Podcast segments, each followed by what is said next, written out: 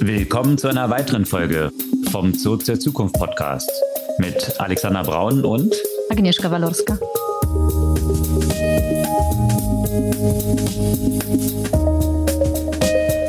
Was gab es Neues letzte Woche? Ja, die Oscars natürlich. Sonst gab es ja nicht so viel Spannendes. Stimmt, sonst ist nichts passiert. ähm, ja, willkommen zur neuen Woche, die etwas versöhnlicher startet, weil die letzte Woche ja in einem ziemlichen Desaster geendet ist. Für viele Startups, glaube ich, tausende von Startups, äh, vornehmlich im Silicon Valley, aber auch in der ganzen Welt, die wahrscheinlich das Wochenende über extrem geschwitzt haben und jetzt erstmal glücklich sein können, dass äh, sie doch noch Geld haben werden diese Woche, um ihre Gehälter zu zahlen zum Beispiel. Was es damit auf sich hat und wie das mit der Silicon Valley Bank zusammenhängt und wie das mit den Zinsen zusammenhängt und so weiter. All diese Implikationen und was überhaupt dort passiert ist in den USA äh, mit der zweitgrößten Bankenpleite der Geschichte und dem größten Bankenrun aller Zeiten, der dort ja innerhalb von 48 Stunden die 16. größte Bank der USA hat Tops gehen lassen, was da alles so hintersteckt. Und warum es gerade gefährlich ist als Bank, wenn dein Name mit S anfängt. genau. Und, und warum interessanterweise lauter libertäre VC-Guys, wie so ein David Sachs zum Beispiel, plötzlich nach staatlicher Regulierung gerufen haben, die sonst immer sagen, äh, der Staat sollte sich mal aus allem raushalten. Tja. Das ist immer faszinierend zu sehen, wie, wie, wie schnell sich diese Einstellung ändert, wenn das eigene Geld da drin liegt. Aber ja, das äh, beleuchten wir auch noch so ein bisschen. Wir sagen dazu in Polen, der Blickpunkt hängt von dem Sitzpunkt ab. Das ist so ein Sprichwort. Hm. Okay. Ja, und zu dieser ganzen Geschichte wäre es natürlich seltsam, wenn sich äh, Elon nicht mit einschalten würde. Und äh, da hatte es zumindest nicht dementiert, dass es eine Möglichkeit für ihn wäre, die Silicon Valley Bank zu kaufen. Ja. Funding secured. Funding secured, genau. Das ist natürlich nicht das Einzige im Kontext von Elon Musk. Also ich habe ja die letzte Woche doch etwas stärker auf Twitter verbracht und das war nicht gut. Auf jeden mhm. Fall, was der Elon sich dort geleistet hat im Kontext von einem Mitarbeiter, der nicht nur irgendein Mitarbeiter war, sondern vor allem hat er seine Firma an Twitter verkauft. Und dieser Schlagabtausch, der dort vor sich ging, der einfach nur zeigt, es ist wirklich schlimm um Elon. Da gehen wir darauf ein bisschen ein. Hoffentlich nicht zu tief. Äh, nee, nicht, braucht man jetzt nicht allzu tief reingehen, aber so die paar Eckpunkte. Auf jeden Fall auch in diesem hm. Kontext äh, gibt's noch paar News zum Thema GPT oder ChatGPT oder die OpenAI-Schnittstelle. Da habe ich so das eine oder andere gebaut und habe schon wieder paar neue Erkenntnisse, die sehr interessant sind. Apropos GPT, es soll GPT-4 kommen und das soll ganz neue Möglichkeiten haben. Und zwar diese Woche angeblich schon. Sind wir gespannt. Hatten wir auch schon mal in einer Folge von berichtet. Äh, ansonsten über GPT und AI hinaus natürlich ganz interessante Analysen, wenn man sich mal anschaut, wer mit wie vielen Mitarbeitern wohinter steckt äh, und was die Teams dann so hinbekommen in größeren Organisationen versus OpenAI zum Beispiel im AI-Kontext und auch eine ziemlich große Organisation Spotify. Die hatten ein Event und haben die neue App vorgestellt, die noch nicht live ist, aber sehr stark Richtung Überraschung TikTok geht. Aha. Mal schauen, ob das tatsächlich dann dazu führen wird, dass mehr Leute Podcast hören, äh, was natürlich so eine der zentralen Strategien von Spotify war, um endlich auch mal ein bisschen Geld zu verdienen, äh, wo sie nicht immer automatisch 70 Prozent gleich an die Labels abgeben müssen. Mhm. Ja, und äh, zu guter Letzt von den ganzen neuen Technologien zu einer ziemlich alten Technologie. Und zwar eine interessante Analyse von Wired zur Nutzung von Disketten. Die sind nämlich immer noch da. Hm. Diese kleinen eckigen Dinger. Ja, das für die Gen Z erklären wir das dann nochmal im Detail. Was eine Diskette ist und woher dieses Speichern-Icon kommt in Word und so genau. weiter. Das äh, ist ja für die meisten auch nicht mehr so entschlüsselbar. Genau, das ist so der Strauß an Themen heute. Bevor wir jetzt im Detail einsteigen, nochmal die Erinnerung, ihr könnt unseren Podcast gerne abonnieren, einfach auf den Folgen-Button klicken und dann erhaltet ihr die neue Podcast-Folge jeden Dienstag ganz früh am Morgen automatisch in eurer Lieblings-Podcast-App. Ja, was für eine Woche. Die hatte sich äh, zu Beginn der Woche noch gar nicht so angedeutet. Nee, war erstmal äh, alles langweilig. Äh, man dachte, ach, das wird was? mal eine ereignisfreie Woche. Ja, und dann ähm, stellte sich die Woche zum wirklich zum Ende der Woche als ein totaler Clusterfuck äh, heraus, insbesondere für das gesamte Tech-Ökosystem, hauptsächlich getrieben durch eine Bank. Interessanterweise. Und zwar die Silicon Valley Bank. Äh, hast du von der überhaupt schon mal gehört? Ich weiß nicht, äh, viele Leute in Deutschland wahrscheinlich nicht so. Ist ja jetzt nicht so die High Street oder Einkaufsstraßenbank äh, mit Filialen, die so normale Guthaben verwaltet. Nee, aber tatsächlich kriegt man natürlich in unserem Umfeld immer wieder was davon mit und ich weiß nicht, ob du dich erinnerst, weil du an solche Sachen erinnerst du dich häufig nicht, aber wir hatten mal auch eine Bewerberin äh, von der Silicon Valley Bank vor, vor einer Weile, die mhm. wir auch äh, nehmen wollten. Lustigerweise, äh, jetzt werden wir natürlich keine Namen nennen, aber äh, ich habe gesehen, dass sie seit dem 1. März einen neuen Job hat. Bis dahin war sie noch bei der Silicon Valley Bank. Also gerade noch gut gegangen. Mhm hätte, hätte ein Indikator sein können, vielleicht ähnlich ein Indikator wie das, das gesamte Management der Silicon Valley Bank vor einigen Tagen fleißig Aktien verkauft hat äh, von der Bank, also Insider-Trades. Das ist natürlich häufig eine ganz interessante Indikation. Und mal schauen, vor dem Hintergrund der Entwicklung, die sich danach so entfaltet haben, könnte man sich das wahrscheinlich auch noch mal genauer anschauen, was da tatsächlich gelaufen ist und wie rechtmäßig diese Verkäufe dort waren. Aber lass uns doch erstmal für diejenigen, die von der Silicon Valley vielleicht nur am Rande gehört haben, nochmal kurz erläutern, was ist die Sache mit denen? Also die Bank ist genau. so fast 40 Jahre alt, ne? die ist ja irgendwann mal Anfang mhm. der 80er entstanden und hat sich zu einem wichtigen Bestandteil des Ökosystems in Silicon Valley entwickelt. Also unter anderem haben sie eine, ja, eine neue Methode oder einen neuen Weg, äh, Kredite zu verteilen, äh, gefunden. Und zwar haben sie natürlich den Gründerinnen und Gründern in Silicon Valley eine Möglichkeit gegeben, an Geld zu kommen, ohne dass die verwässert werden. Äh, das heißt, die konnten quasi äh, Loans, Darlehen von den Banken erhalten und als Sicherheit standen die Anteile der Unternehmen. Etwas, was von genau. anderen Banken als viel zu riskant und gefährlich betrachtet wurde. Und damit liefen sie eine Weile eigentlich ganz gut, weil wohl die Unternehmer, Unternehmerinnen fleißig auch zurückgezahlt haben, weil sie nicht unbedingt die Anteile abgeben wollten. Mm, ja, zurückgezahlt, weil sie nicht Anteil abgeben wollten und weil, weil natürlich und die Explosion in der Bilanz eigentlich der Silicon Valley Bank hat überraschenderweise in den letzten drei Jahren stattgefunden. Und was ist dort passiert?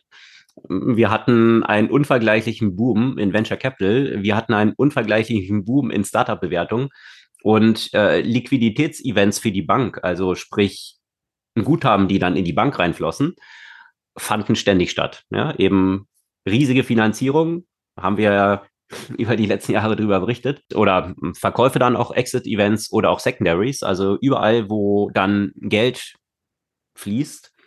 Das floss natürlich stark in die Koffer dann der Silicon Valley Bank. Das heißt, mhm. die Bilanz ist kräftig nach oben geschnellt, äh, ebenso wie die Bewertung der Bank, die in den letzten zwei Jahren ebenfalls extrem nach oben gestellt die ist. Korreliert äh, wahrscheinlich mit den Bewertungen der ganzen Unternehmen, die äh, bei der Silicon Valley Bank äh, ihre Gelder gehalten haben.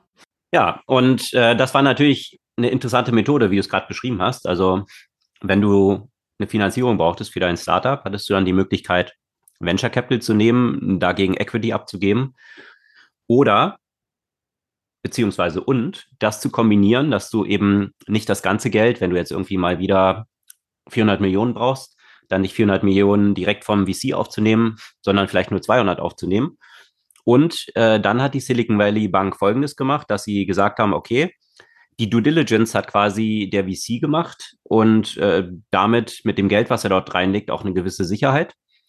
Und wir geben dir jetzt eben eine Loan auf nochmal die gleiche Summe. Das ist natürlich attraktiv, weil ich dann als Gründerin und Gründer eben jetzt nicht Equity abgeben muss für diese anderen 200 Millionen, sondern die quasi als Fremdkapital reinbekomme. Und ja, so, äh, so ist das äh, dann zum Teil auch gelaufen. Das Interessante ist aber, vielleicht gehen wir in die Details dann später, was da eigentlich dann so hintersteckt und äh, warum gerade Lohns eigentlich jetzt nicht so der zentrale Punkt an der Silicon Valley Bank am Ende gewesen sind, äh, sondern vielleicht nochmal kurz der Abriss. Was ist passiert?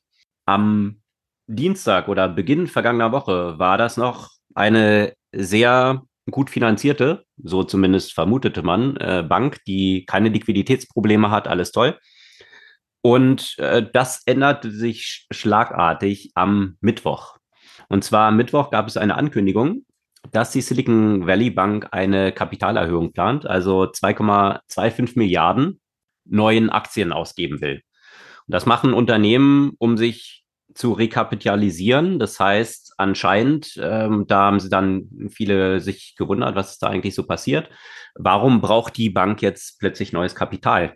Es ist ja nicht so, dass äh, solche Sachen nicht häufiger stattfinden. Ich erinnere mich auch an die Deutsche Bank äh, letztes Jahr. Also ist jetzt auch kein ungewöhnliches Event, dass hier Kapitalerhöhungen auch stattfinden. Und äh, in der Regel resultiert es jetzt nicht in größere Probleme. War jetzt auch nicht so, dass äh, das auch nach einem Käuferpotenzial gesucht wurde? Also das habe ich zumindest auch gelesen, nee. dass äh, in, in bestimmten... Zu dem Zeitpunkt ah, okay. noch nicht. Äh, zunächst mal sollte es tatsächlich über eine Kapitalerhöhung ah, laufen. Was okay. dann aber passiert ist, man hat sich dann angeschaut, okay, warum brauchen Sie denn diese zwei Milliarden? Und dann hat sich herausgestellt, die Silicon Valley Bank hatte Bonds, also Staatsanleihen, mit dem Verlust von 1,8 Milliarden verkaufen müssen. Und das deutete so ein bisschen an, aha, okay, sie mussten Staatsanleihen verkaufen, die sie gehalten haben und haben dabei diesen Verlust von 1,8 Milliarden realisiert. Was stimmt denn da nicht? Warum mussten sie denn diese Staatsanleihen verkaufen? Und das äh, zeigte dann auf, dass äh, anscheinend sie ziemliche Abflüsse in der letzten Zeit gehabt haben, also von Kundenguthaben. Kunden, wie wir beschrieben haben, sind ziemlich ja, klumpenrisikenmäßig, äh, ausschließlich eigentlich in der Startup-Welt, äh, Tech-Startups, VCs. Und äh, die haben im letzten Jahr jetzt ja nicht mehr so einen tollen Lauf gehabt. Und jetzt besonders in 23 noch weniger. Und das deutet da schon so ein bisschen hin, okay, sie haben anscheinend Liquiditätsprobleme, die sie über den Verkauf von Anleihen ausgleichen müssen. Und dass sie sich entscheiden, diese Anleihen mit einem Verlust von 1,8 Milliarden zu verkaufen, demonstriert ja schon, äh, dass da anscheinend ein bisschen Druck drauf ist. Sonst hätten sie es ja nicht gemacht. So, und äh, das führte dann natürlich dazu, dass die Aktie nach dieser Ankündigung am Donnerstag um 60 Prozent abstürzte. Was natürlich dann den nächsten Punkt reinbrachte, den du gerade erwähnt hast, dass man sich dann nach einem Käufer auch umschaute, weil das Problem ist halt, du willst dein Unternehmen ja nicht zu stark verwässern. Jetzt willst du über zwei Milliarden über die Ausgabe neuer Aktien aufnehmen. Wenn plötzlich dein Kurs um 60 Prozent einbricht und am Tag darauf nochmal um 60 Prozent, also die Aktie quasi um 120 Prozent gefallen ist. Haha, nein, ganz so funktioniert jetzt nicht. Eine Aktie kann 60 Prozent fallen und dann nächsten Tag nochmal 60 Prozent. Äh, dann äh, ist natürlich das Resultat, dass dein Unternehmen jetzt plötzlich viel weniger wert ist. Danke, dass du Mathematik und, für Anfänger nochmal reingebracht hast. ja, ist ja häufig überraschend, ja, wie was. Äh, was schon so weit gefallen ist, dann nochmal so weit fallen kann und dann nochmal so weit. Naja, ähm, äh, der Hintergrund ist dann aber natürlich, plötzlich ist dein Unternehmen wesentlich weniger wert. Und äh, du müsstest dann nicht diese, was vielleicht da vorher 20 Prozent waren, an neuen Aktien ausgeben, sondern plötzlich äh, ist es die Mehrheit an Aktien, die du ausgeben musst, um diese zwei Milliarden dann aufzunehmen.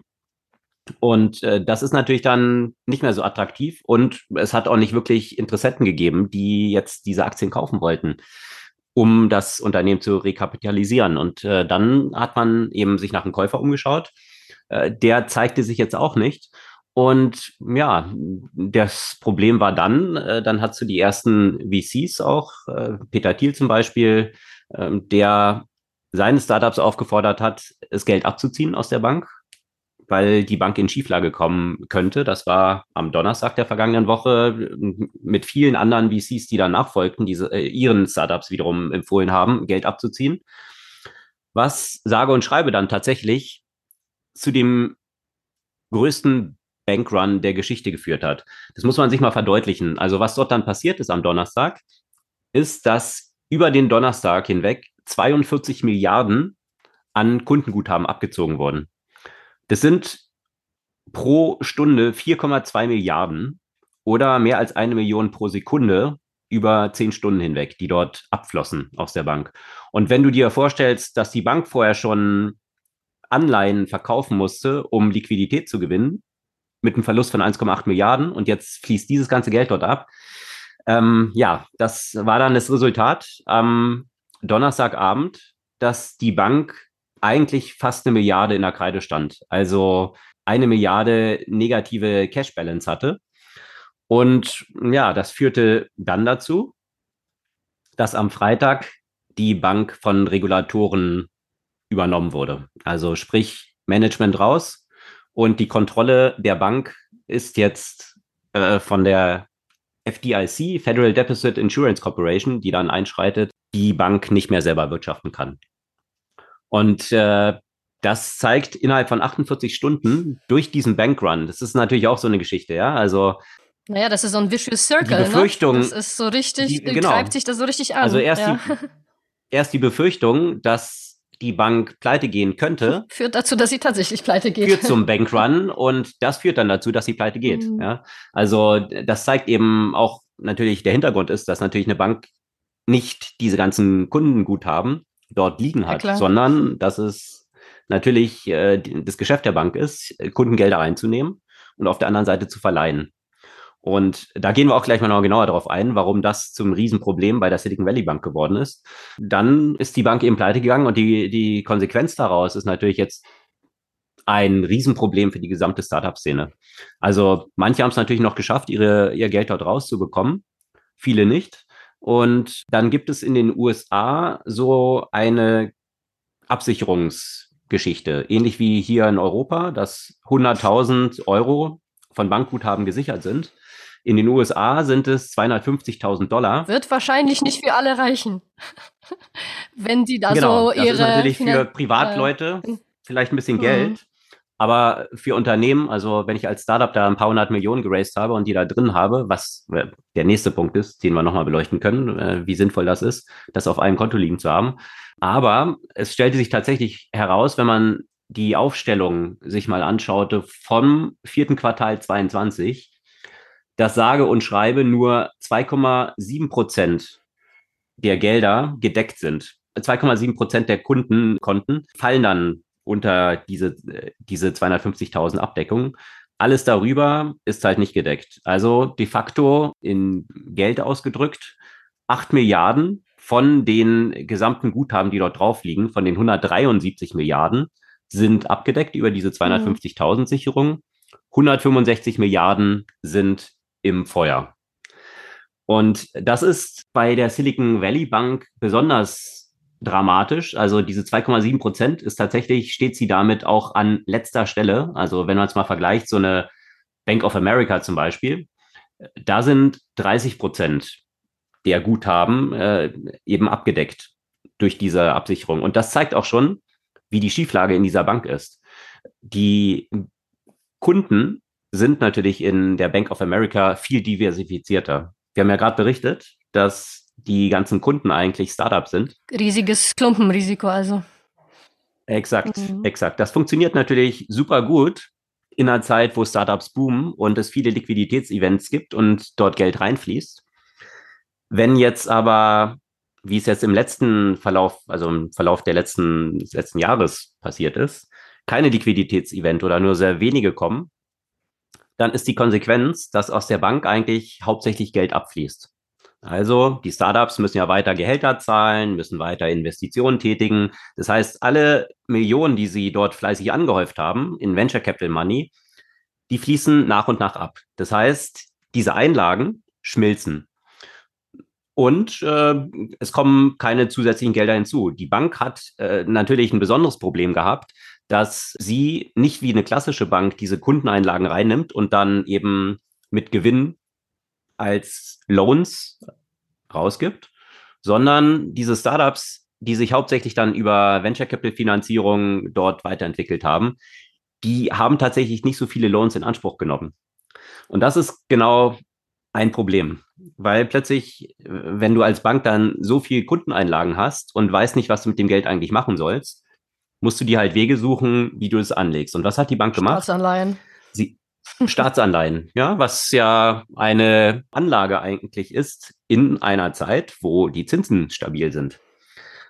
Und das ist das zentrale Problem, was da hinzukam. Jetzt hast du äh, die Gelder, und das ist natürlich das auch, was jetzt der Silicon Valley Bank vorgehalten wird, dass sie 120 Milliarden in langlaufende Staatsanleihen, Mortgage-Backed Securities, lauter solche Sachen investiert haben, langlaufend wohlgemerkt, zum Zinssatz von 1,7 Prozent. Autsch.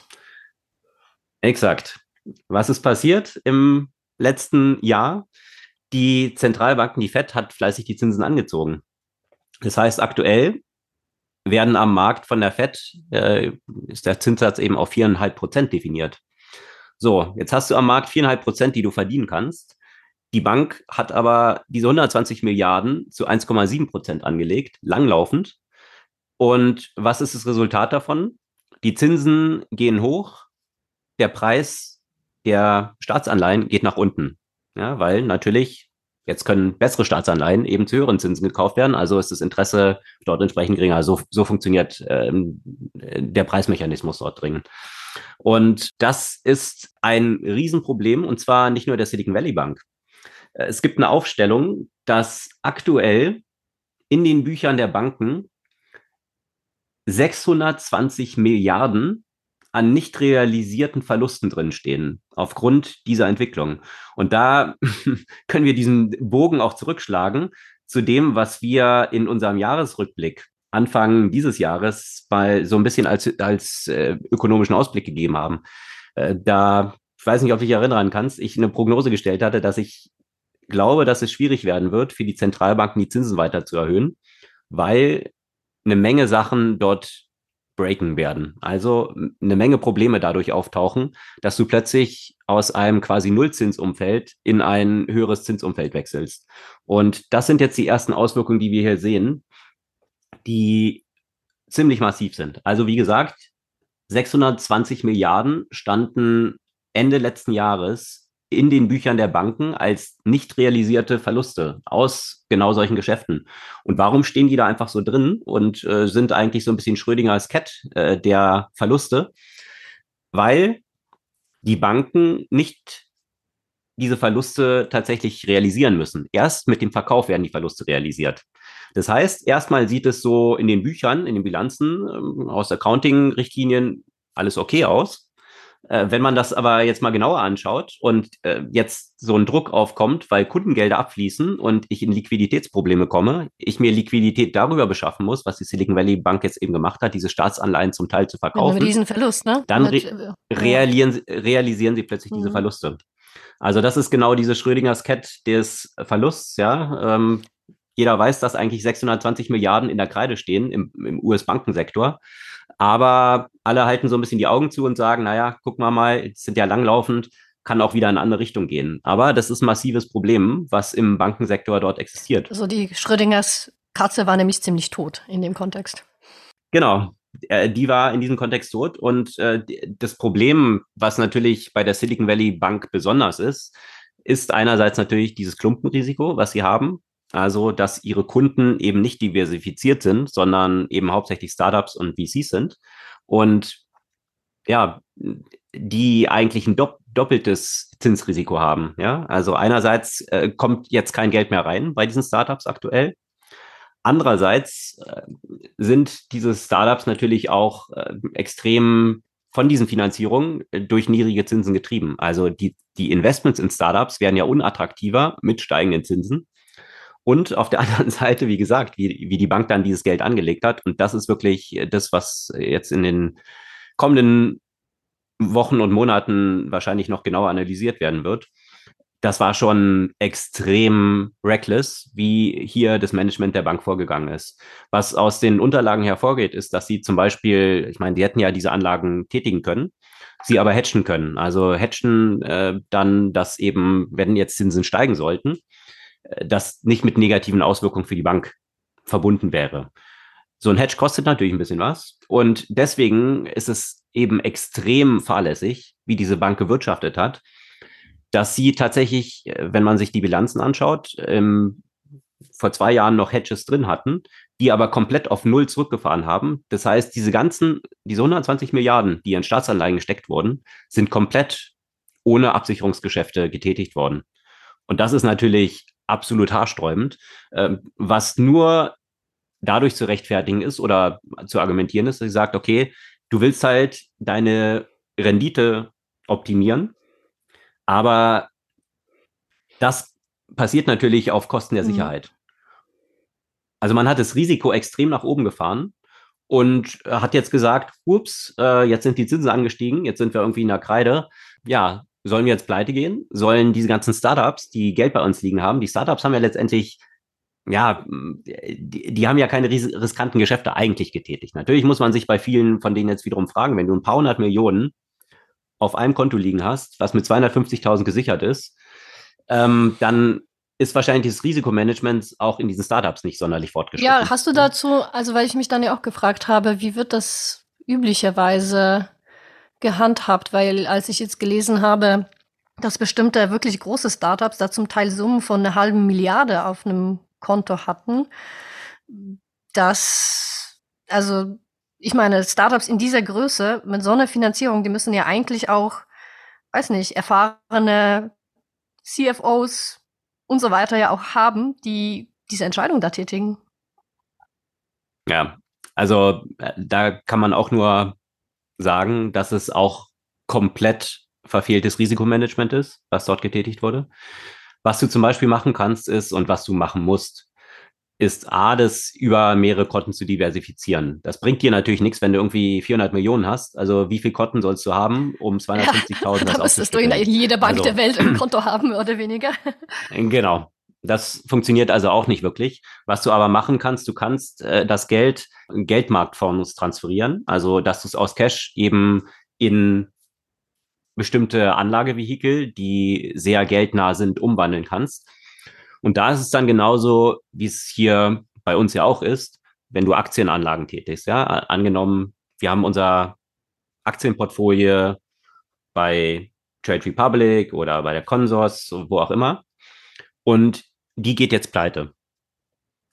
Dann sind natürlich die Geldguthaben, die wir dort haben, bis 100.000 gesichert. Alles darüber ist halt futsch. Aber die Aktienanlagen, die wir dort haben, die sind Sondervermögen. Das heißt, mit dem Bankrott einer Bank sind trotzdem diese Sondervermögen gesichert. Das heißt, sie gehören nach wie vor dir. Mhm. Und das wäre genauso gewesen, wenn ich jetzt in Geldmarktfonds investiert hätte, sozusagen, als Risikomanager eines solchen Startups. Und das ist natürlich auch das, was ich hätte machen müssen. Oder in Krypto. Das heißt, du hast. Hm, ja, zum Beispiel. Das haben einige auch gemacht. Ja, das ist dann äh, ja, noch, noch ein bisschen andere, anderes, anderes Thema, ja. Genau, äh, was natürlich so MicroStrategy als eine zentrale Strategie dort fährt. Auch nicht so gut gelaufen in der letzten Zeit, aber schauen wir mal. Bitcoin ist interessanterweise stark angestiegen wieder, aber mh, gerade durch die News, die übers Wochenende kamen, wie das zusammenhängt, können wir auch gleich noch mal ein bisschen erläutern. Aber der Hintergrund ist halt der, du hast wirklich ein System jetzt hier, wo sämtliche Player jede Basis von Risikomanagement absolut vernachlässigt haben. Und absolut vernachlässigt haben aus Interesse an einer besseren Rendite. Und ja, das ist so ein klassisches Moral Hazard Problem, wo jetzt das Ding hops geht, das Kind in den Brunnen gefallen ist und jetzt natürlich die ganzen VCs plötzlich rumrannten, die häufig eigentlich sehr libertär sind. Ja? Also so ein David Sachs zum Beispiel, bester Buddy von Elon Musk, der immer sagt, äh, wirklich, da kann man jetzt die Tweets nebeneinander legen, ist auch ganz interessant, haben ein paar Leute gemacht, äh, der immer proklamiert, wie sich der Staat aus einem raushalten soll und hier den Markt muss man äh, wirken lassen und so weiter. So, und jetzt plötzlich Silvergate, äh, nicht Silvergate, die ist eine andere, die hops gegangen ist, äh, das ist ein kleines Vorspiel. Silicon Valley Bank droht hops zu gehen und Startups, in denen er wahrscheinlich auch investiert sind, sind im Feuer. Und plötzlich kommt der große Aufruf, was macht eigentlich die FED? Was macht Janet Yellen? Sie müssten schon längst einschreiten, um diese Startups zu sichern, weil ansonsten gehen am Montag, wo dann auch Gehälter fällig werden, tausende Jobs verloren, tausende Startups werden Insolvenz anmelden müssen. Ja, alles wahr und alles dramatisch. Aber ich finde interessant, wie schnell sich dann plötzlich die Meinung ändert und äh, ein das Geschwätz von gestern nicht mehr kümmert, das eigene Geschwätz von gestern. Mhm. Und äh, plötzlich hat man eine ganz andere Vorstellung, ähm, sobald man selbst betroffen ist. Und äh, das entlang dieser ganzen Kette wirklich jeder Player dort drin extrem fahrlässig gehandelt hat aus Profitoptimierungsperspektive und jetzt mhm. dann nach Rettung ruft wenn das ins Wasser gefallen ist, äh, das ist natürlich schon, ist natürlich schon Moral Hazard, der dort kreiert wird und der tatsächlich, und jetzt die Auflösung, über das Wochenende werden wahrscheinlich die Köpfe geglüht haben und die Boardrooms in vielen Banken, in sämtlichen Startups. Und äh, jetzt wurde tatsächlich Sonntagabend von der FED und der entsprechenden Aufsichtsbehörde dort und Janet Yellen dann bekannt gegeben, dass die Kundengelder zu 100 Prozent mhm. in der Silicon Valley Bank jetzt gedeckt sind. Also der, ja, die Fed dort entsprechend einschreitet, als Länder of Last Resort eigentlich jetzt hier die Kartoffeln aus dem Feuer holt das ist natürlich für die Startups jetzt eine gute News, für die VCs eine gute News und äh, hat viele Diskussionen darum gegeben, sollen jetzt hier reiche Leute wieder gerettet werden, weil deren Geld dort, aber die Frage ist halt, ja, sind es nur reiche Leute? Ja, es sind halt viele Startups, die ein großes Ökosystem umspannen, wo viele Leute auch beschäftigt sind. Also, und die jetzt tatsächlich nicht extrem dämlich hantiert haben. Also klar, wenn du da ein paar hundert Millionen liegen hast, dann hast du auch schlechtes Risikomanagement gemacht. Aber viele sind ja tatsächlich vollkommen unverschuldet jetzt dort reingeschlittert. Sie haben Guthaben äh, bei der Bank. Äh, die, den meisten ist wahrscheinlich nicht so richtig bewusst, dass es eigentlich ein Kredit ist, die sie der Bank gegeben haben, der auch irgendwie zurückgezahlt werden kann oder nicht zurückgezahlt werden kann. Okay. Aber wenn du jetzt in jeder Bank, wo du Geld äh, anlegst oder dein Guthaben hältst, wenn du dort selber Due Diligence dieser ganzen Bank machen müsstest. Also Banken sind einfach so undurchsichtige Vehikel, was dort alles hinter den Kulissen, wo die Sachen dann investiert sind, mit welchen Laufzeiten, welchen Zinsen. Also das ist einfach extrem undurchsichtig. Das kann man jetzt auch nicht von jedem Startup-Gründerinnen und Gründer erwarten dass sie sämtliche Banken dort analysieren bis ins Detail und das äh, fällt auch den Experten schwer. Das äh, kommen wir auch gleich nochmal zu, äh, hier zu verstehen wirklich, was eigentlich das Risiko dann ist. Also von daher ist es schon nach, nachzuvollziehen, äh, dass sie jetzt hier gerettet wurden, aber gleichzeitig schafft das natürlich schon den Incentive, wiederum zu sagen, okay, wenn das Ding halt aus dem Fenster fällt, dann äh, ja. schreitet natürlich irgendwie die Zentralbank wieder ein und rettet alle. Ja, ich maximiere meine Rendite auf Kosten der Sicherheit, weil die Sicherheit ist vom Staat gegeben. Hören wir nicht das erste Mal. Und das kreiert natürlich ein Problem. Ein Problem, was sich eigentlich seit 99 und der, das Platzen der Dotcom-Bubble immer weiter fortpflanzt. Man will halt Sachen nicht hops gehen lassen, man macht niedrige Zinsen und äh, die Blase wird halt immer größer und das Problem wird immer größer. Und äh, jetzt ist das Resultat natürlich das, alle sind jetzt nicht gerettet worden. Also die Einlagen sind gerettet worden, aber jetzt nicht Investoren in die Silicon Valley Bank. Also alle, die jetzt irgendwie Aktien von der Silicon Valley Bank hatten, gehen jetzt mit Null raus. Genauso welche der, die der Silicon Valley Bank Geld geliehen haben, die gehen auch leer aus. Das heißt, die Guthaben sind aber gesichert. Und was jetzt auch bekannt gegeben wurde, bis zu 25 Milliarden, das ist die interessante Implikation, werden jetzt Facilities kreiert für sämtliche Banken, Staatsanleihen nicht verkaufen zu müssen, sondern on par, also nicht zu dem eigentlichen Marktwert, der ja signifikant gefallen ist, Cash zu besorgen. 25 Milliarden kann ich mir Liquidität jetzt von der Zentralbank quasi besorgen. Im Gegenzug für Staatsanleihen, die ich dort dann beleihe. Und das ist natürlich schon äh, ein ziemlich großer Schritt, weil, wie gesagt, der Wert dieser Staatsanleihen, wenn ich die zu niedrigen Zinsen so lange angelegt habe, ist ja signifikant gefallen. Ähm, ich kann trotzdem aber jetzt eben zu dem eigentlichen Fantasiepreis, also diesem Schrödingers Katzenpreis, äh, die Katze, die noch lebt, hier mir neues Geld in Höhe von 25 Milliarden beschaffen. Das sollte jetzt erstmal viele Banken so ein bisschen absichern, die jetzt auch Gefahr liefen, wenn man gesagt hätte, okay, nur 250.000 sind gesichert.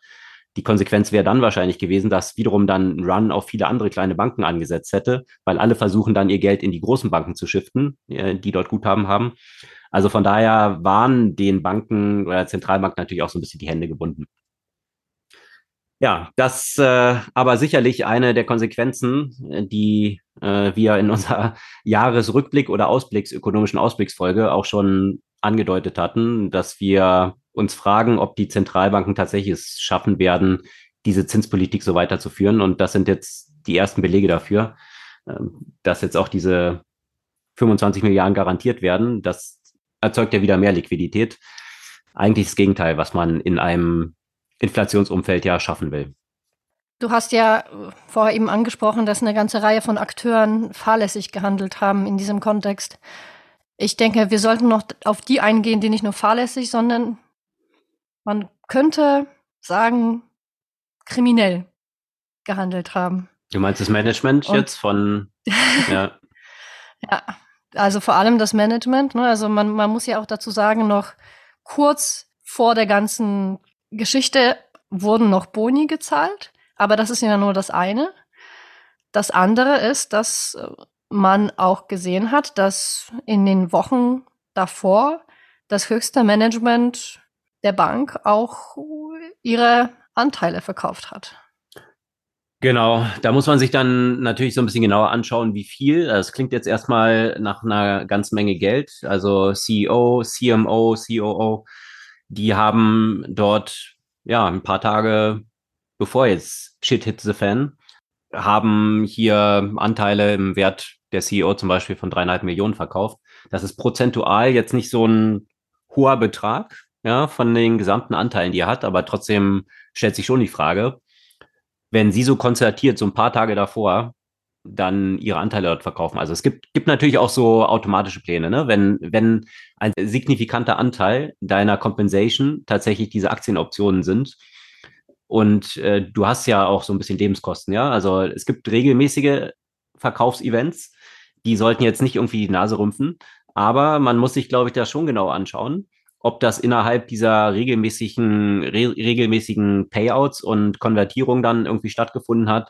oder ob das jetzt doch ein bisschen außergewöhnlich ist, dass die hier alle ziemlich konstatiert dann äh, hier doch nicht ganz unsignifikant Anteile der Silicon Valley Bank noch versilbert haben, bevor sie jetzt, wie wir es jetzt gerade eben gehört haben, auf Null fallen, weil, wie gesagt, die Aktien werden jetzt nicht, äh, die, die Investoren werden jetzt nicht hier kompensiert.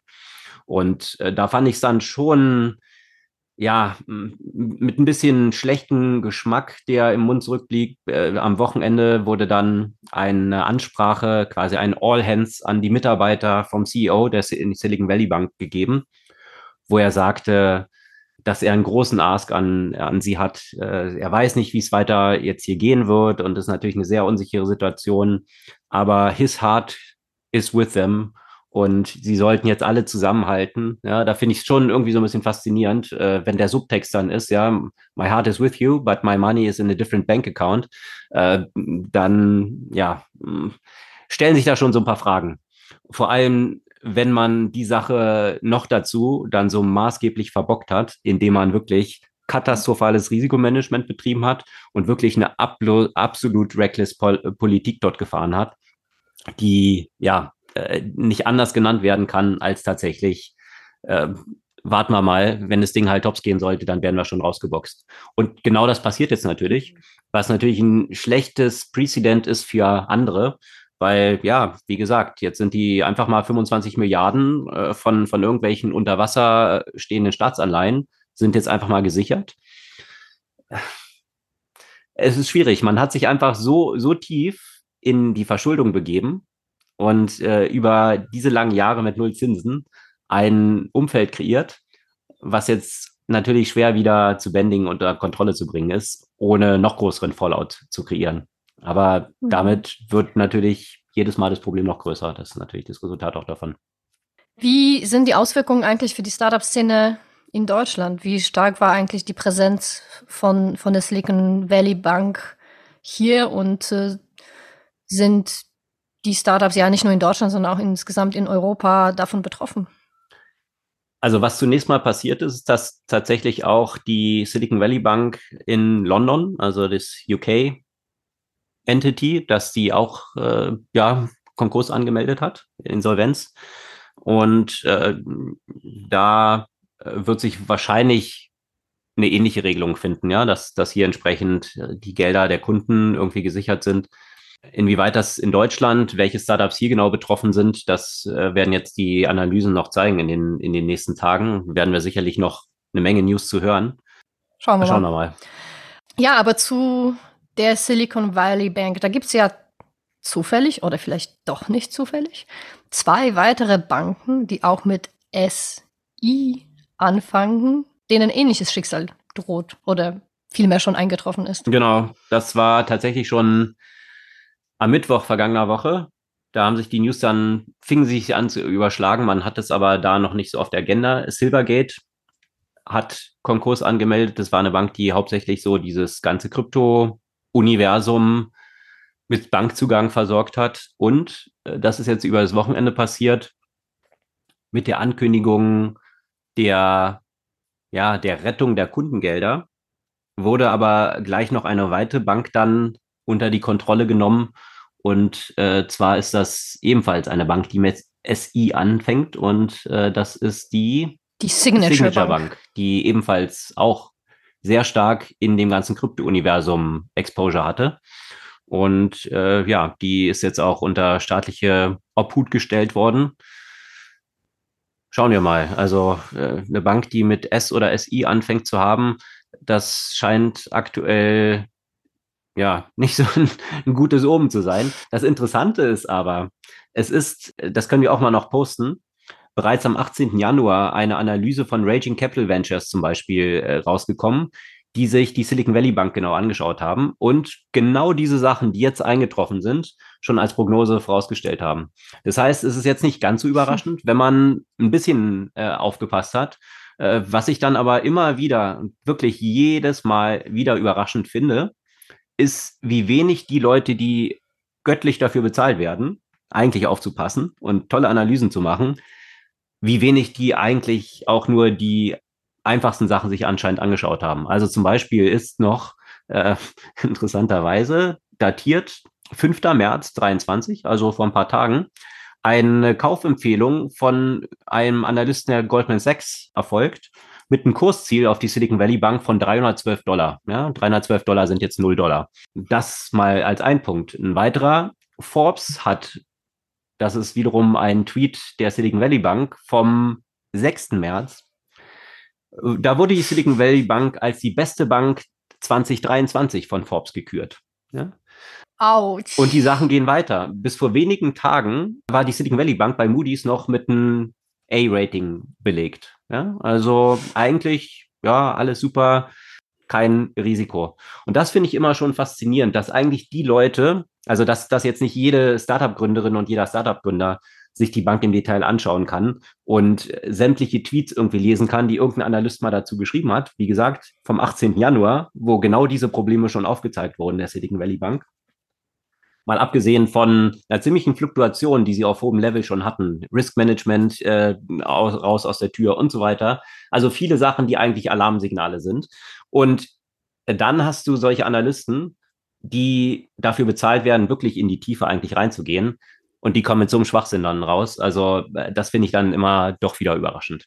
Und was sind dann so die, die nächsten Schritte für die Silicon Valley Bank? Da ist wenig verwunderlich, dass äh, gleich Stimmen aufgekommen sind.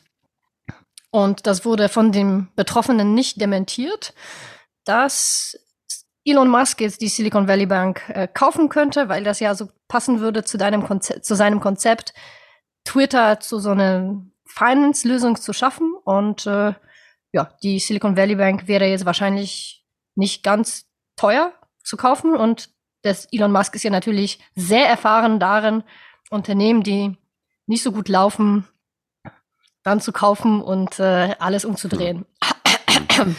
Ja, also ähm, tatsächlich die Silicon Valley Bank UK, so sind jetzt aktuell die Berichte, wird höchstwahrscheinlich für einen Dollar äh, von der HSBC übernommen.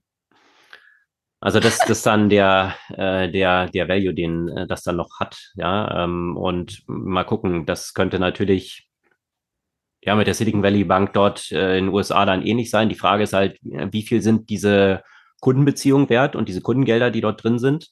Und äh, da hatten ja die VCs, äh, die haben am Wochenende wirklich die Creme de la Creme, sämtliche VCs haben eben aufgerufen, dass sie zu retten sei. Und dann würden sie auch künftig wieder ihre Gelder dort anlegen. Also eigentlich wieder die gleichen Fehler machen, wieder ihren ganzen allen Startups zu äh, empfehlen, das wieder in die gleiche Bank zu tun.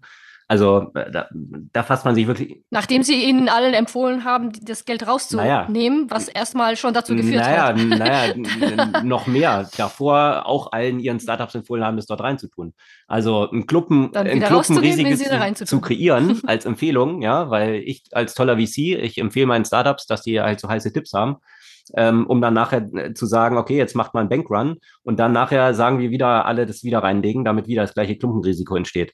Also da fasst man sich schon ein bisschen an den Kopf, was dort eigentlich so passiert und mm, mal schauen, ob, ob Elon Musk dann da sich noch so ein Ding ans Bein binden will, weil er mit Twitter schon so viel Spaß hat. I don't know. Aber ja, ein paar Tweets dazu gab es tatsächlich auch von ihm. Aber wozu gibt es von ihm kein Tweets, was er schon alles äh, kaufen, korrigieren, ändern wollte. Ähm, mal schauen, was dann da und ob da was in dieser Richtung passiert. Ich zweifle dran. Als, als erstes könnte er vielleicht dann doch sein eigenes Verhalten ändern. Ähm, vielleicht hat er da jetzt äh, rund um die Silicon Valley Bank äh, rumgetwittert, um von seinem eigentlichen Clusterfuck ja in der letzten Woche Vielleicht abzulenken. kann ja sein Best Buddy David Sachs, der immer gegen staatliche äh, Interventionen ist, das dann kaufen und äh, hier dann eine große Nummer draus machen. Schauen wir mal. Ähm, dann spielt der Markt nämlich wieder wahrscheinlich nach seinem äh, Dafürhalten, weil er das, äh, die Milliarden, die jetzt quasi Steuerzahler dann erstmal aufbringen, um die Sache abzusichern, äh, sich dann für ein paar Dollar unter Nadel gereißt und dann, ja, hm. läuft es doch.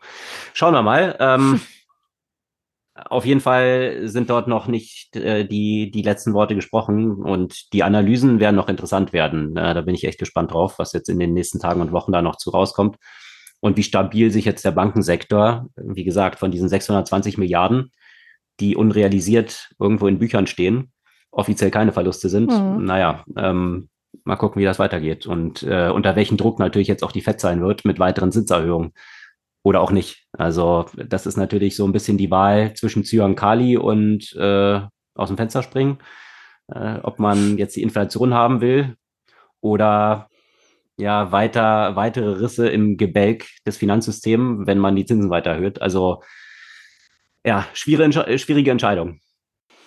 Wahrscheinlich nicht die letzte Folge, in der wir uns mit dem Thema beschäftigen, ist zu befürchten.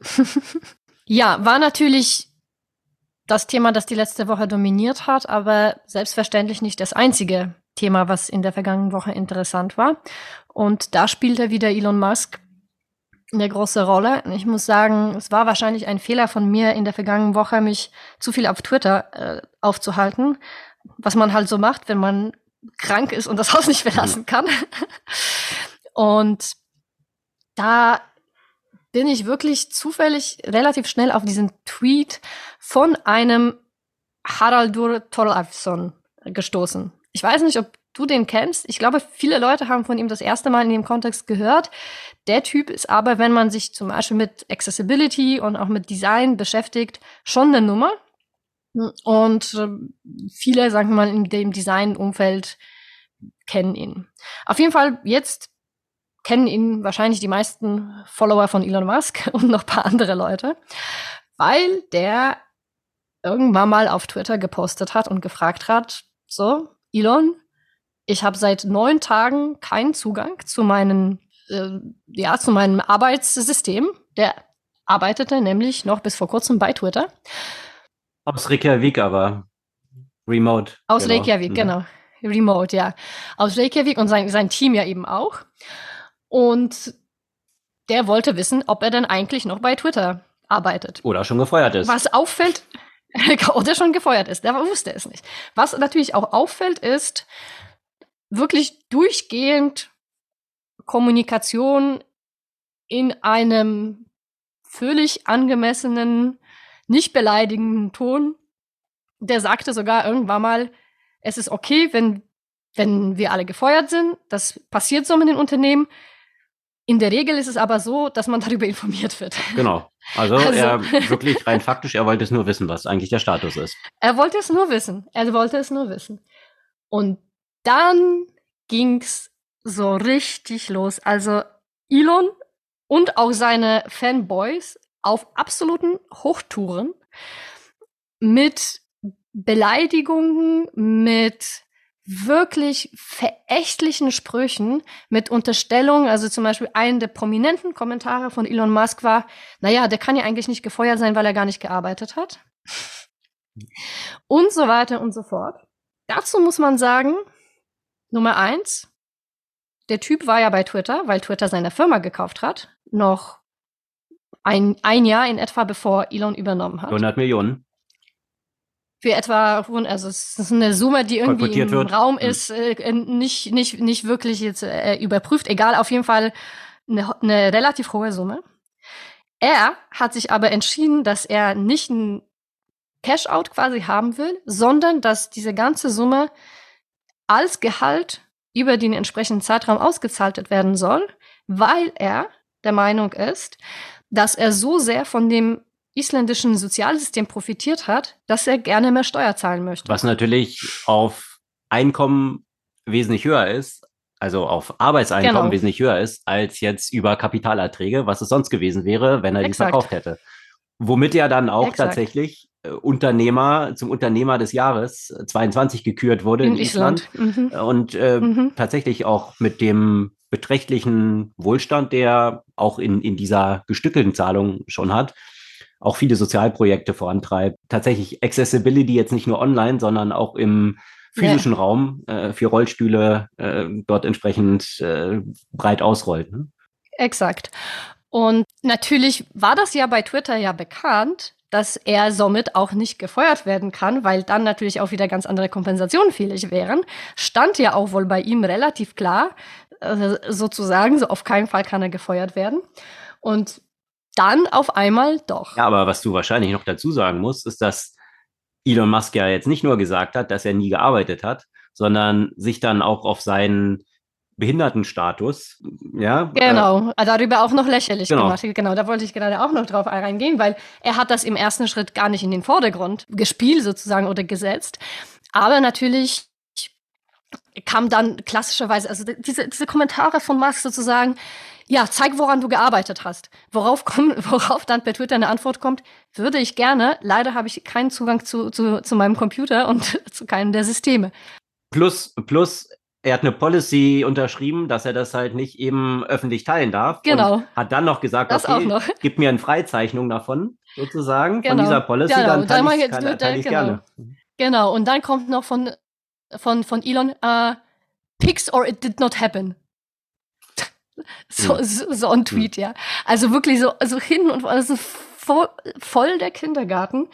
Und dann eben, dann macht er sich noch darüber lustig. Also eben der äh, Hali, wie, wie sein, sein äh, Twitter-Handle heißt, der ist schwer behindert oder hat eine schwere Behinderung.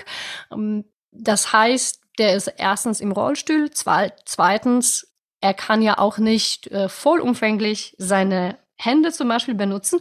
Somit kann er natürlich jetzt auch nicht mehr selbst gestalten und ist entsprechend ja auch immer dafür zuständig, die Teams natürlich zu leiten, mit den Anbietern zu verhandeln und so weiter, was äh, bei Elon Musk natürlich zu Schmunzeleien geführt hat, weil, naja, was ist das dann sonst für einen Mitarbeiter, wenn er selbst nichts produziert, ja?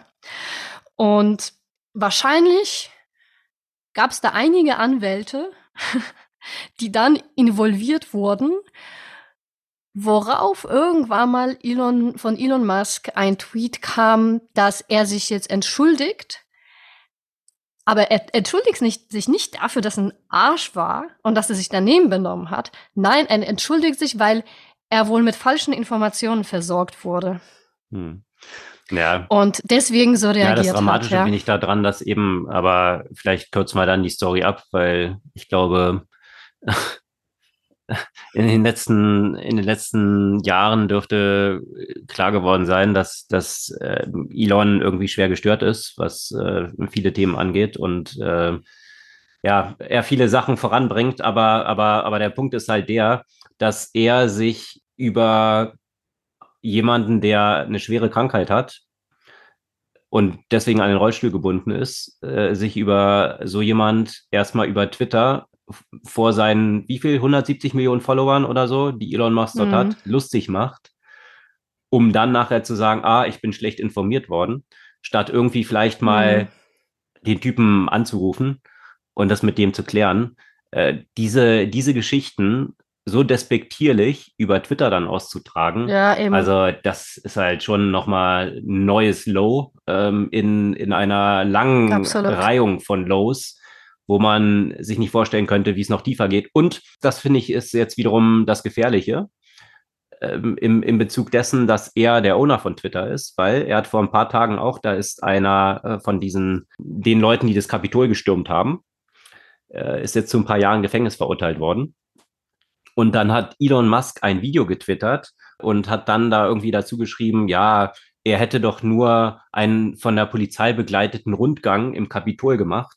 Und jetzt wird er zu ein paar Jahren verurteilt, wohingegen jemand, der eine Messerattacke auf jemand anderen ausgeführt hatte, nur 20.000 Dollar Strafe zahlen musste. So.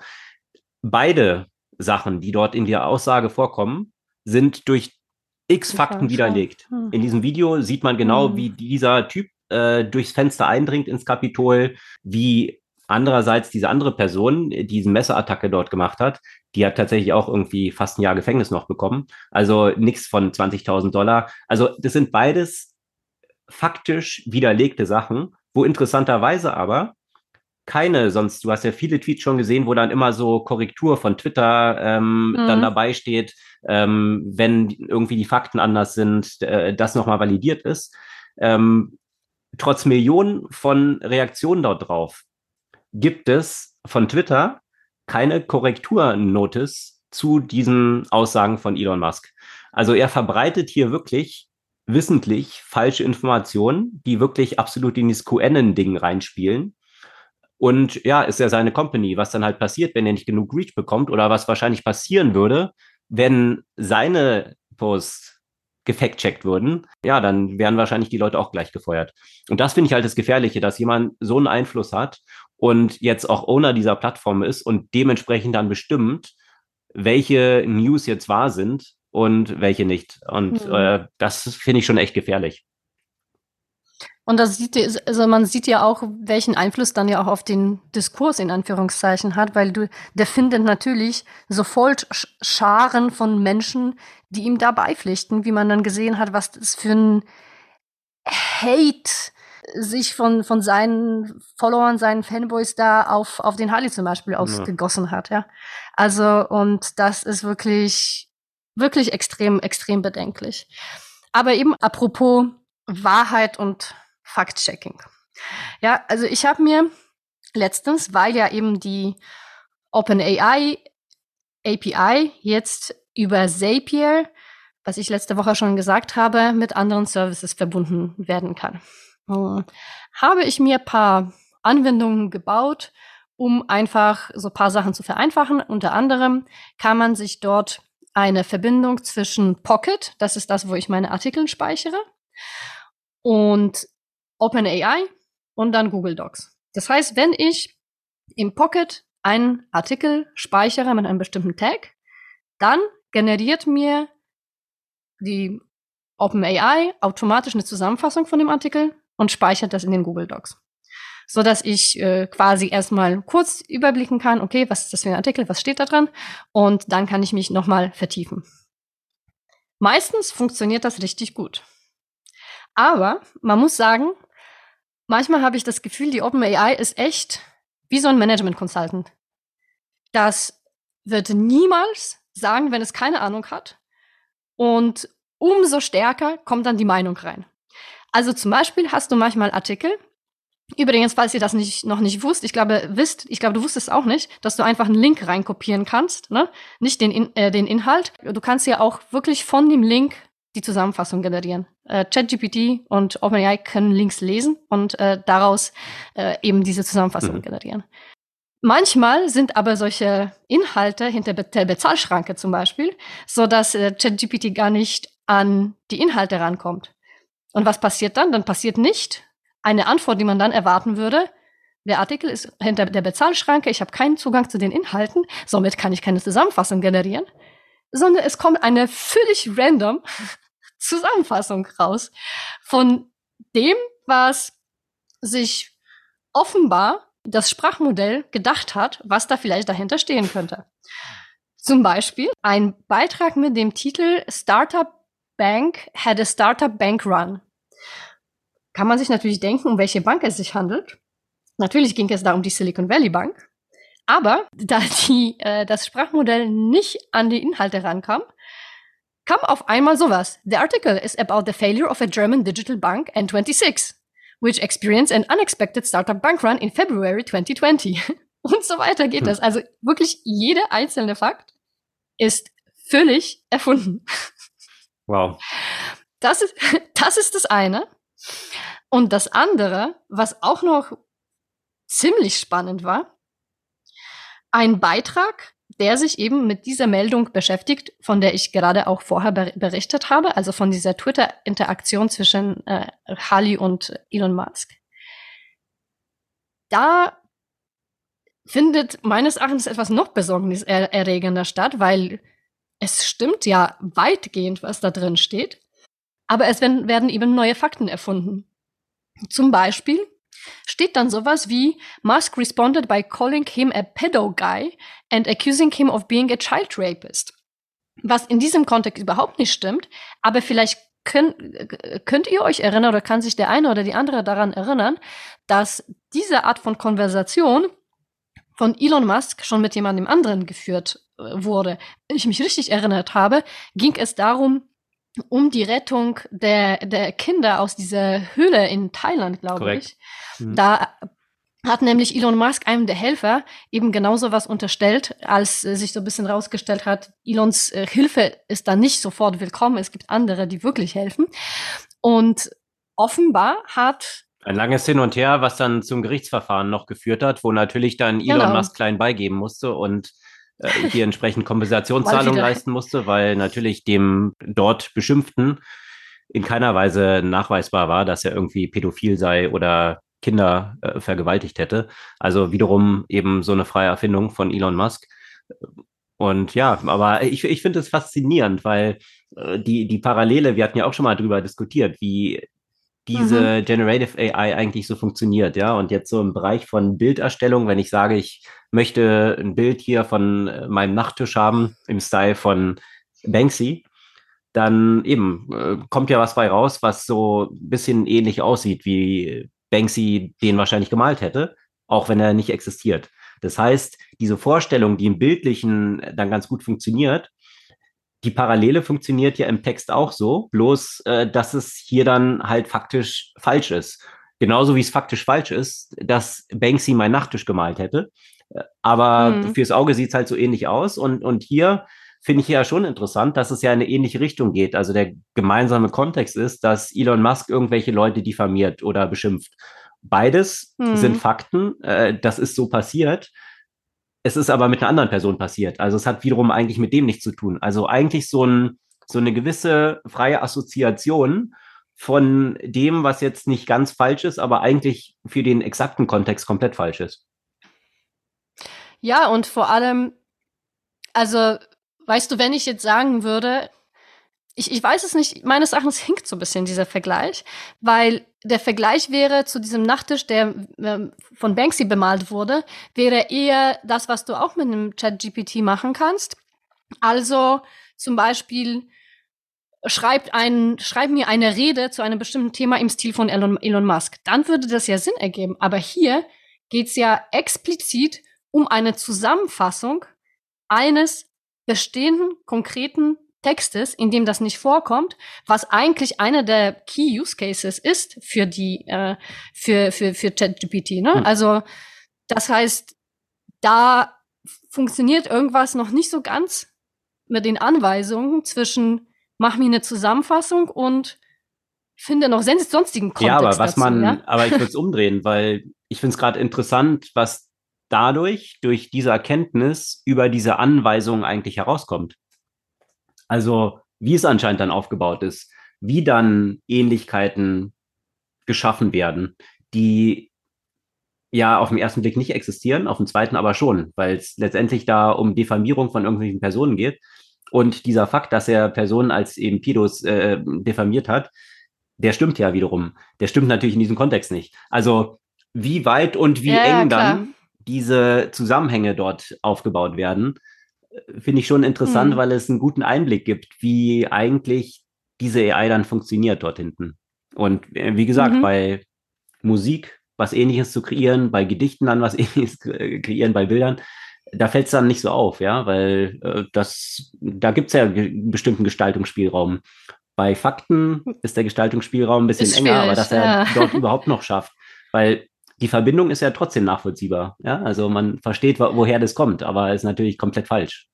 Aber nachvollziehbar. Ja, aber das ist, also was daran aber auch spannend ist, also ich muss sagen, ich kann wirklich jedem empfehlen, sie so ein bisschen mit, äh, mit dem, gerade mit, mit zum Beispiel der Zapier-Schnittstelle zu spielen, wenn man, wenn man zum Beispiel solche Sachen identifizieren kann und so ein bisschen sehen kann, wie wichtig dann das richtige Prompt Engineering ist. Weil es zeigt sich, dass du einfach solche Prompts, wenn du einen konstanten Output haben willst, der ja auch automatisiert ist, musst du sie extrem genau beschreiben. Das heißt, wenn ich sowas nicht haben muss, muss ich eigentlich noch explizit anmerken, wenn du keinen Zugang zu dem Inhalt dieses Artikels hast, dann sag mir, dass du keinen Zugang zu dem Inhalt des Artikels hast. Oder äh, wenn du also bezieht deine Zusammenfassung ausschließlich auf die Inhalte dieses Artikels.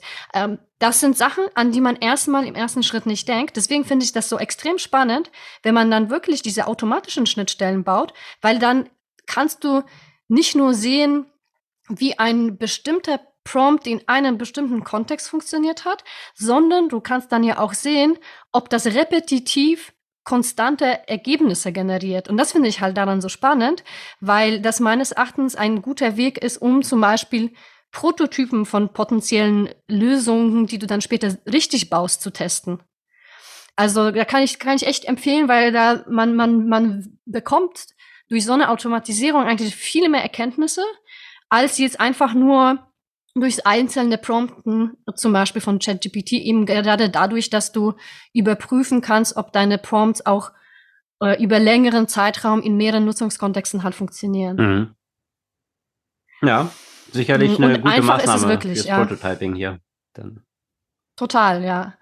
Und apropos, wie es sich dann jetzt rausgestellt hat, also da die Gerüchte oder die Ankündigung gab es schon, jetzt soll es auch ein bisschen konkreter werden. Das heißt, diese Woche angeblich soll jetzt GPT-4 kommen. Und was daran spannend ist, ist einerseits, dass es noch deutlich mehr Trainingsdaten hm, dem Modell zugrunde legen soll. Aber nicht nur das, sondern was angekündigt wurde, ist die Multimodalität. Was heißt das? Das heißt eben, dass Bisher in den ganzen GPT-Modellen handelt sich ausschließlich um den Umgang mit Sprache, also mit geschriebenen Text. Jetzt soll das neue Sprachmodell mit wesentlich mehr Daten trainiert werden. Also das heißt, das soll jenseits vom Text auch noch das gesprochene, Bilder und Video beinhalten. Das heißt, es wird innerhalb von sehr unterschiedlichen Medien operieren. Ich weiß es noch nicht, ob der Output dann ja auch in anderen Medien funktionieren wird oder nur der Input, aber ich bin auf jeden Fall mal sehr gespannt, wie viel besser dadurch die, äh, ja, die GPT-4 natürlich sein wird. Mhm. Ja, da bin ich auch gespannt, was auch wiederum daraus dann noch die Konsequenzen sind. Also wenn ich mir jetzt so, da hatten wir auch schon mal so, zu gesprochen, zu Canva, ja, ein Tool, wo ich sehr einfach Präsentationen und, und viele Sachen kreativ äh, erstellen kann. Und jetzt hast du Microsoft, die natürlich auch einen Wettbewerber dazu gebaut haben, die jetzt OpenAI mit allen Dimensionen dort integrieren. Äh, was für eine Disruption das dann wiederum diesen Bereich erzeugt, wo ich eben auf Zuruf viele Sachen dann wiederum erstellen kann. Natürlich könnte ja ich bin gespannt, ob äh, dann jetzt Canva natürlich auch irgendwie ähm, OpenAI haben sie schon haben sie auch integriert. Ja. Ich weiß es nicht, welches Modell sie integriert haben, aber du kannst mit Canva, und das funktioniert auch erstaunlich gut, habe ich ja auch schon ein paar Mal gemacht, äh, kannst du dir dort zum Beispiel drin Bilder generieren. Äh, auf relativ einfache Art und Weise. Die haben da auch schon einiges an Prompt Engineering mit reingesteckt, sodass du nicht wie bei Mid Journey jedes Detail selbst eingeben musst, sondern dass, dass da Sachen voreingestellt sind. Also ich finde, es funktioniert wird, bei Canva schon relativ wird gut. Wird eine interessante Antitrust-Frage, bin ich mir sicher ja. in welche Richtung sich das entwickelt. Auf jeden Fall. Weil Microsoft natürlich einen anderen Access dazu hat, aufgrund der Investments, die sie dort getätigt haben. Und sich jetzt Klar. natürlich die Frage stellt, was wird OpenAI dann rausgeben an solche Player wie Canva oder mhm. wenn Microsoft eben Wettbewerber in diesem Feld unterwegs hat, haben sie anderen Access und können damit eigentlich einen kompetitiven Vorteil erzielen, der eigentlich darüber erkauft ist, dass sie dort das Investment in diese Unternehmen getätigt haben. Und äh, ist es dann mhm. wiederum, ja, äh, genau, ist es dann wiederum so eine, so eine wettbewerbsrechtliche Frage, die sich dann stellt und wie schnell wird dann die Reaktion von Regulatoren auch sein äh, oder läuft das ähnlich langsam ab, wo dann Canva und andere so an, an der ausgestreckten Hand verhungern lassen werden. Also so wenig mit, mit Google und, und sämtlichen über Booking-Plattformen hin und her, was, was immer stärker natürlich in, in Search dann direkt äh, integriert wurde und äh, die Ergebnisse von Google von eigenen Lösungen äh, ganz nach oben geschoben werden, obwohl sie im natürlichen Algorithmus dort niemals landen würden. Also lauter solche Geschichten. Äh, ich bin gespannt, wie es dort dann ablaufen wird. Ja, das Gute ist natürlich, dass durch diesen Erfolg von OpenAI natürlich ja auch viele anderen Unternehmen ja auch viel Arbeit und Geld reingesteckt haben, um auch Sprachmodelle zu entwickeln, so dass man ja potenziell nicht nur von OpenAI halt abhängig ist, ja. Und das ist ja auch, also das wird natürlich auch in diesem Kontext sicherlich eine, eine Frage für Kartellbehörden sein, weil wenn es auch Alternativen dazu gibt, die potenziell anderen Anbietern ja auch zur Verfügung stehen können. Keine Ahnung, ja. Also ich meine, Facebook ist ja auch dran mit ihrem Sprachmodell, das ja auch angeblich de deutlich effizienter sein soll. Es gibt ja ein paar Unternehmen ja auch in Deutschland, die daran arbeiten. Es gibt natürlich auch Google, die daran arbeitet. Also ich würde sagen, das letzte Wort ist in diesem Kontext wahrscheinlich noch nicht gesagt. Hm. Ja, absolut. Also dass der Wettbewerb sozusagen von den Alternativen, die da noch zur Verfügung stehen, äh, entsteht. Ja. Wir werden es weiter beobachten und Wettbewerb oder das Kopieren, was andere tun, das hat es aber natürlich auch im anderen Umfeld gegeben. In der letzten Zeit war über viele Jahre, kann man schon sagen, eigentlich so ein Snapchat dann Vorreiter mit neuen Sachen, die sie rausgebracht haben, die postwendend dann von Facebook kopiert wurden. Also mit verschwindenden Nachrichten, mit äh, einer bestimmten Art der Kommunikation, die dann über sämtliche Plattformen, über sämtliche Tools, nachdem die Akquisition nicht geklappt hatte, weil Ivan Spiegel sich geweigert hatte und nicht unter das Dach von Facebook wollte, äh, dann ja hier Wettbewerb von Facebook entsprechend kam, alle Sachen zu kopieren. Das hat in der letzten Zeit geschiftet. Also jetzt ist nicht mehr so Snapchat der Vorreiter, sondern TikTok. Und sämtliche Sachen von TikTok werden jetzt aktuell von allen kopiert, weil das natürlich jetzt die sexiest, die sexiest Toy im Social Media Universum ist. Und das Interessante ist natürlich, dass äh, das auch Auswirkungen hat in diesem ganzen Creator-Umfeld. Also viele Creator, die auch in der Musikindustrie jetzt in Deutschland zum Beispiel auch unterwegs sind, die wurden jetzt schon über TikTok entdeckt. TikTok ist ja von Beginn an ein Medium gewesen, gerade im Musikbereich, wo sich viele Sachen sehr stark verbreitet haben. Das war ja schon äh, vor ein paar Jahren so, äh, diese dieser Country-Song, irgendwie was Hill Road, äh, der so ein Rap verwurstelt wurde. Jeder konnte seine eigene Version davon machen und damit ist dann zum Riesenhit geworden. Äh, da arbeiten ja viele dann dran, das dann auch entsprechend in Sales zu konvertieren und auch zu Spotify rüberzubringen. Jetzt, ich würde sagen, mit so ein paar Jahren Verspätung äh, ist es auch bei Spotify angekommen und sie hatten äh, vergangene Woche ein Event, wo sie neue Sachen vorgestellt haben, also wo die ganze Plattform eigentlich hingeht. Äh, das Stream-on-Event, äh, so nennt Spotify das. Und äh, da wurde ein komplett neues Interface der App vorgestellt, wie künftig diese ganze Discovery dort funktioniert. Und äh, das mutet so schon sehr stark an TikTok an. Also so eine Mischung aus TikTok aus Instagram und YouTube eigentlich. Also das bedeutet, dass jetzt auch Bewegtbild immer stärker in Spotify integriert werden wird. Das sowohl im Musikbereich als auch im Bereich von Podcast. Und dass diese ganze Möglichkeit mit Swipen und äh, wie der Feed auch aufgebaut ist, dann schon sehr stark an TikTok und äh, auch Instagram erinnert. Das heißt, wir müssen also, uns künftig, künftig anständig anziehen für unseren Podcast, weil wir auch unsere beiden schönen Gesichter ja auch noch zeigen müssen, weil das wir da labern reicht offenbar nicht aus, ja? Das frage ich mich halt auch. Also von mir beurteilt sind Podcasts gerade für mich so das Medium, was ich halt höre, wenn ich nichts sehen will. Also wenn ich irgendwie unterwegs bin, wenn ich, äh, keine Ahnung, äh, koche.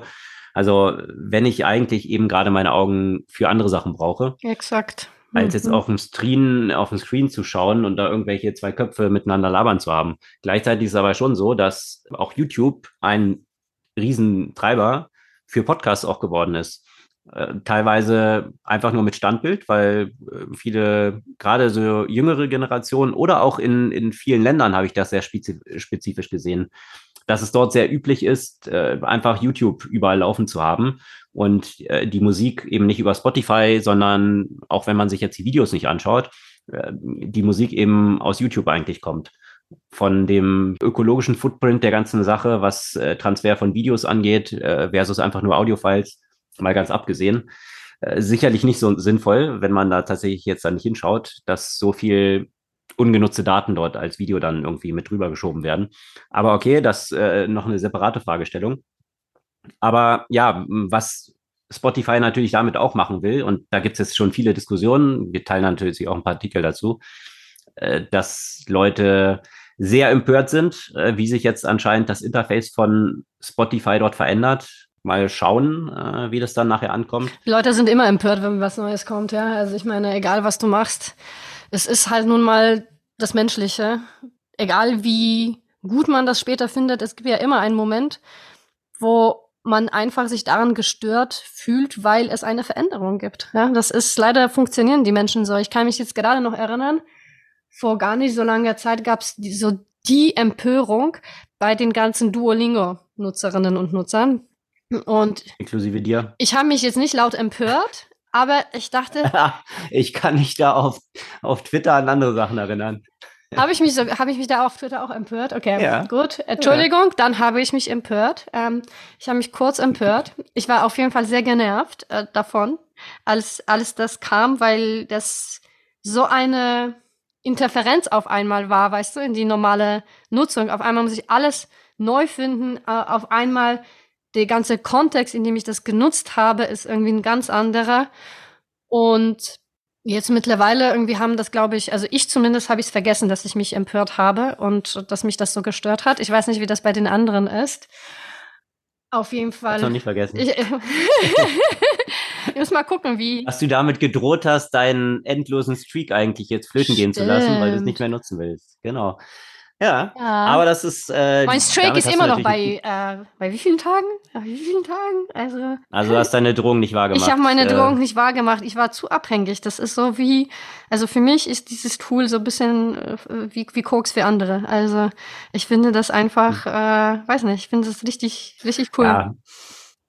Und das ist ja immer so, ich meine, wenn man auch zurückdenkt, äh, die einen oder anderen werden sich noch, noch dran erinnern, als Facebook den Newsfeed eingeführt mhm. hat was für Empörung es da gegeben hat. Und ja, dann ist er halt Standard geworden in jeder Social App. Also klar, äh, das ist Natur, die Natur des Menschen, dass Menschen Gewohnheitstiere sind und Gewohnheiten sehr ungern verändern. Und dann, wenn sie sich ein bisschen dran gewöhnt haben, wiederum eine neue Gewohnheit aufgebaut haben und sich nicht mehr vorstellen konnten, wie es eigentlich ohne das davor gewesen wäre. Mal gucken, ob das bei Spotify so sein wird. Ich finde, ja, ich finde die Usability von der Spotify-App aktuell schon so unterirdisch, dass äh, ja, ich Hoffnung habe, dass es eigentlich nur besser werden kann. Also ich finde es echtes Desaster, dort irgendwie Sachen zu finden. Viele Sachen sind so total unintuitiv. Also ich, ich finde die App ehrlich gesagt ein ziemliches Desaster. Ähm, aber okay, schauen wir mal, wo es hingeht. Vielleicht wird es besser. Und äh, was Spotify damit natürlich auch machen will, ist äh, Podcasts weiter nach vorne stellen das ist natürlich deren Hoffnung, endlich auch mal Geld zu verdienen. Hm. Spotify ist ja immer noch defizitär und ähm, die 70 Prozent, die sie pauschal einfach abgeben müssen an die Record-Labels, das macht das Geschäft natürlich nicht einfacher und deswegen natürlich auch der Shift Richtung Podcast, wo sie, da hatten wir vor zwei Wochen auch mal kurz von berichtet, natürlich auch äh, ja, viel Geld in die Hand genommen haben, eine Milliarde und äh, jetzt nicht so happy sind, wo Podcasts auf Spotify so hingegangen sind. Da haben sie nämlich ein paar Sachen jetzt eingeführt. Ne? Wir können jetzt zum Beispiel für jede Folge einzeln irgendwelche Umfragen machen. Ich glaube, eine Umfrage als Podcaster kann man machen. Mhm. Überlegen wir uns mal, was wir vielleicht mal als Umfrage dann auf Spotify stellen. Und ähm, man kann jetzt auch Folgen individuell bewerten. Mhm. Das heißt, wenn das ist eigentlich ganz interessant, Folge, oder? Ja, genau. Mhm wenn diese Folge jetzt mit diesem ganzen Banking-Quatsch für viele Leute zu langweilig gewesen ist, dann äh, muss man nicht den gesamten Podcast nur einen Stern geben, und, äh, sondern vielleicht dann nur der Folge mhm. zum Beispiel.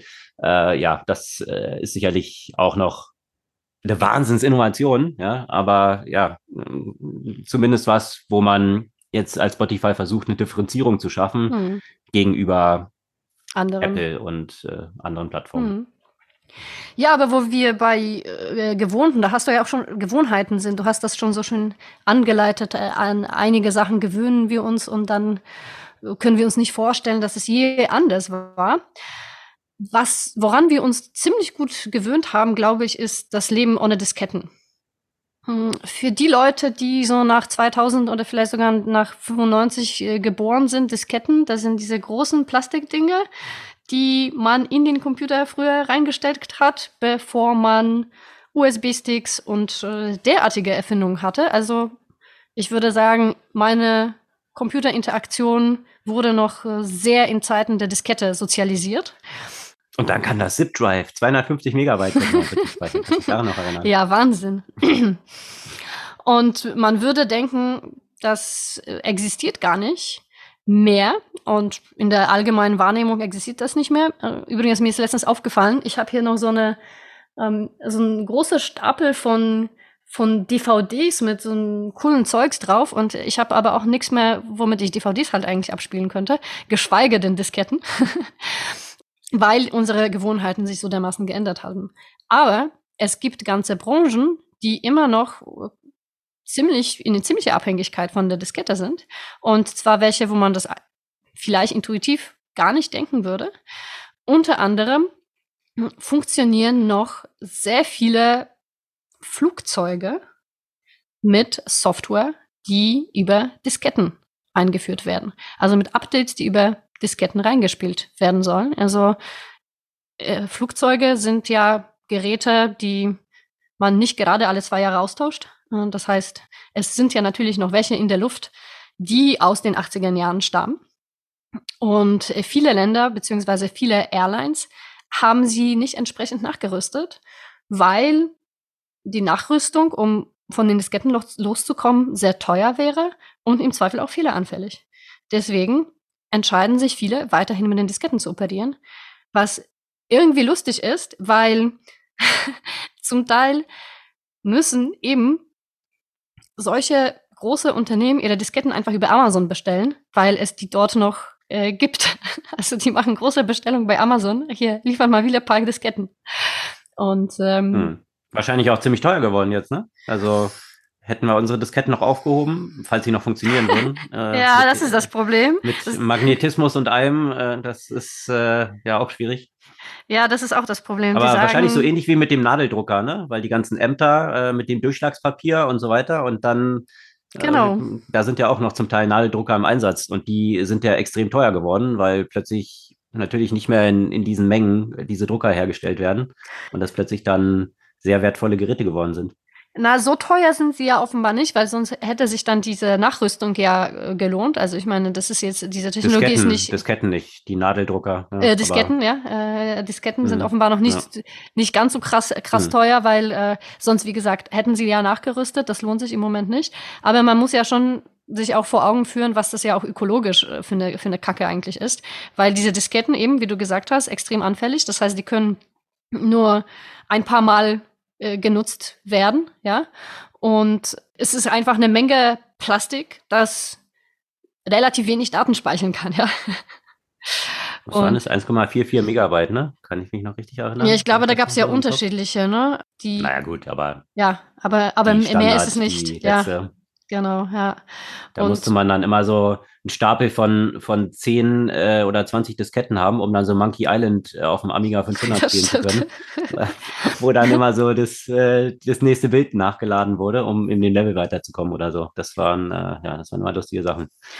Ja, und äh, unter anderem sind das aber auch tatsächlich sicherheitsrelevante Branchen, die das ja auch noch nutzen. Ne? Also unter anderem der Artikel sagt, man, man kann es nicht bestätigen, ob das immer noch ist, aber Stand 2019 äh, waren ja auch bestimmte äh, Nuclear Facilities in den USA auch mit Disketten noch äh, operierend.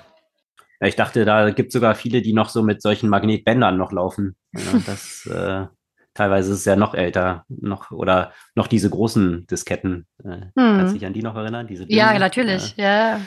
Und dann frage ich mich aber auch, ne, wenn Sie solche Disketten, auf denen dann irgendwelche Systeme für zum Beispiel Flugzeuge abgedatet werden. Ich meine, ist das nicht ein ziemliches Sicherheitsrisiko, wenn du das so so eine Diskette dann auf Amazon äh, bestellst? Da würde ich mal vielleicht so als China mir denken, okay, dann bringe ich so ein paar Disketten auf den Markt und gucke, was ich damit anstellen kann. Oder bin ich jetzt hier verschwörungstheoretisch unterwegs? Aber vielleicht ist die Komplexität von so Disketten auch geringer, sodass man leichter überprüfen kann, was dort, da sind ja nicht so viele versteckte Komponenten oder so. Äh, vielleicht lässt sich das dann eher mit Format Sternchen Vielleicht. Sternchen irgendwie platt machen und sowieso. Ja. Keine Ahnung, ja. Und für alle, für alle Gen Zs, die hier zuhören und sich die ganze Zeit fragen, wovon wir überhaupt reden. Wir posten einen Link zu Wikipedia. Icon, wir, wir reden von diesem Icon, was ihr vielleicht von Word noch kennt, äh, mit dem man speichern kann. Da ist so ein, so ein quadratisches Symbol drauf. Wenn ihr euch immer gefragt habt, was dieses Ding eigentlich bedeutet und was das mit Speichern zu tun hat, das ist eine Diskette, die dort abgebildet ist. Und äh, da konnte man Sachen speichern. Ja, das, äh, das vielleicht die Auflösung dieser kryptischen Unterhaltung hier gerade zu einem, zu einer outdated Technology. Die, die offenbar noch nicht so ganz outdated, outdated ist. ist. Ja. ja, das soll es für diese Woche an Themen gewesen sein. Gibt es eine Buchempfehlung? Nee. okay. Keine Buchempfehlung diese Woche. Nee, ich war, ähm, ich war zu wir, krank wir posten, und habe zu viel Zeit auf Twitter mh. verbracht. Genau, äh, das mit Twitter solltest du reduzieren. Elon Musk, das ist nicht so der mentalen Hygiene zuträglich. Was wir aber als Alternative zu Büchern teilen können, sind natürlich eine Reihe von interessanten Artikeln und Beleuchtungen, die jetzt so erschienen sind, rund um Silicon Valley Bank, die Bankenpleite und das ganze Thema Ökosystem, Startups, was dort natürlich mit dranhängt.